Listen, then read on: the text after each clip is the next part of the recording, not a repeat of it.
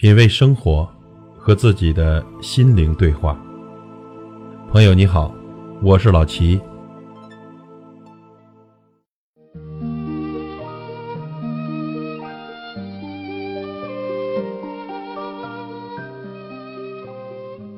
最近呀，在微博看到这样一句话：“适度的自私有益身心健康，过度的懂事体贴反而一文不值。”过度的懂事。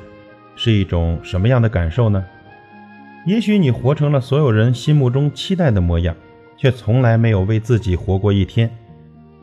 成熟懂事固然是一件好事，只是啊，大部分人都忘了，在这个世界上，除了懂事和成熟，还有两个词，叫做委屈、不快乐。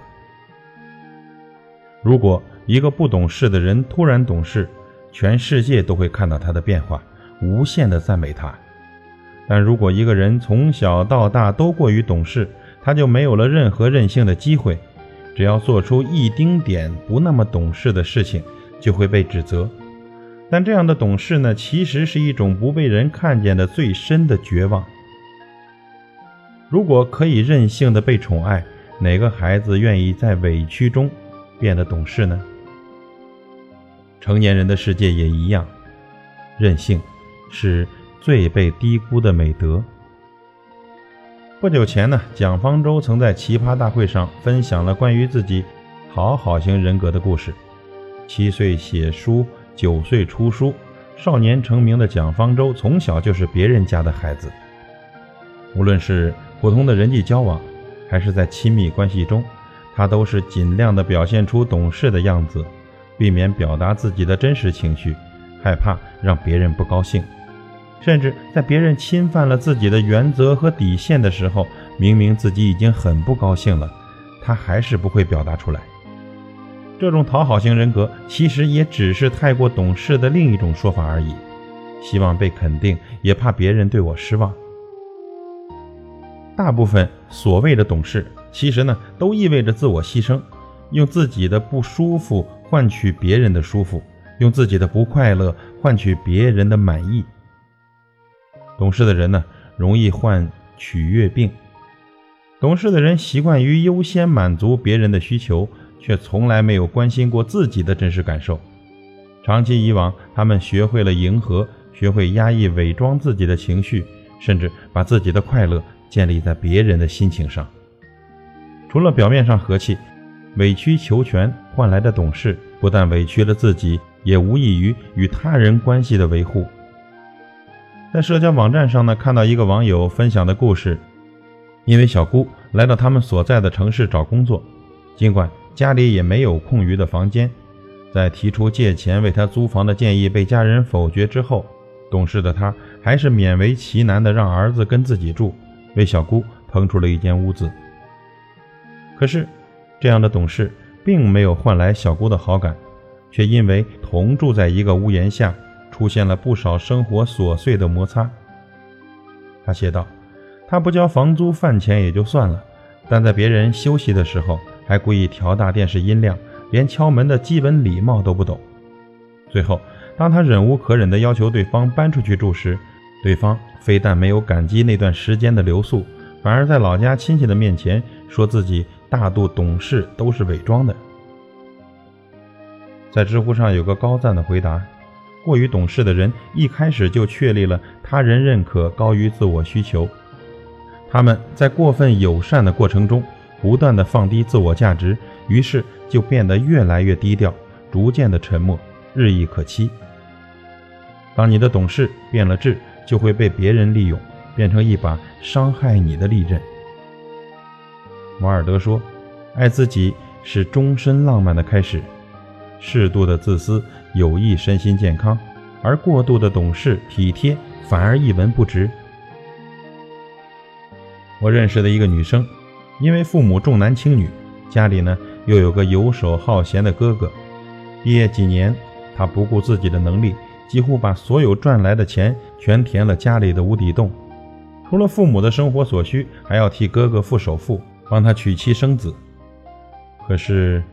哪怕再艰难窘迫，他也从来没有对家人的要求说过不字，但换回的不是一家人的感激涕零，而是无穷无尽的埋怨和要求。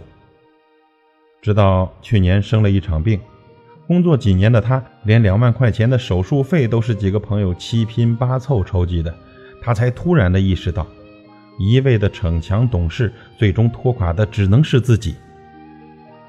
从那以后呢，他开始变得自私起来。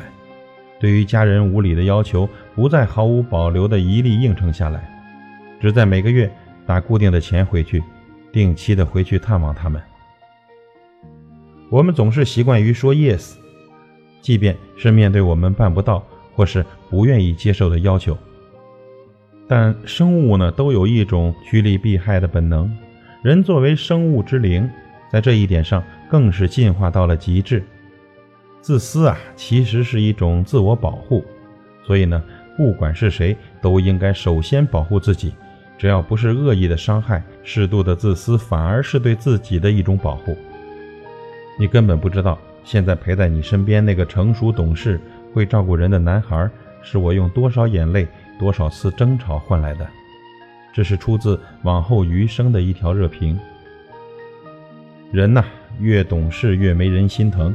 因为他们知道，即便忽视了你，你也不会生气，更不会无理取闹。越坚强，越没人心疼，因为他们知道，不管多困难，你都能扛下去。所以呢，如果可以，请尝试不要那么懂事，适度的自私反而有益身心健康。但愿我们都能被这个世界温柔以待。别懂事太早。别涉世太深，别爱得太满，别睡得太晚，别吃得太饱，别对人太好，别信得太多。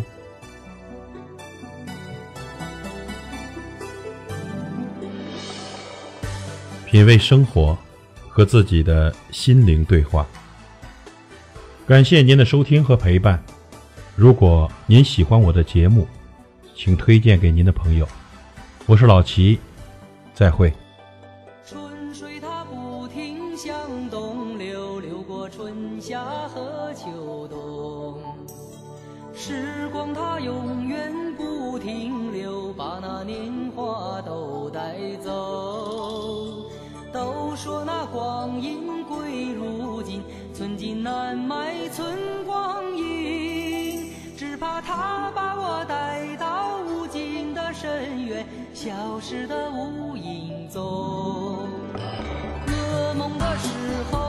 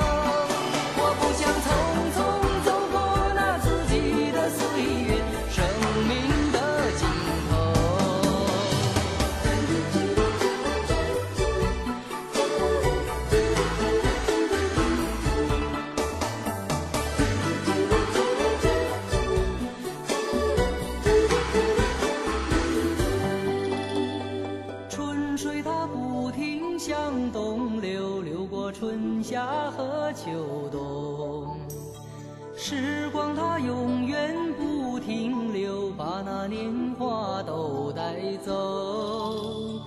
都说那光阴贵如金寸金难买寸光阴只怕它把我带到无尽的深渊。消失的无影踪噩梦的时候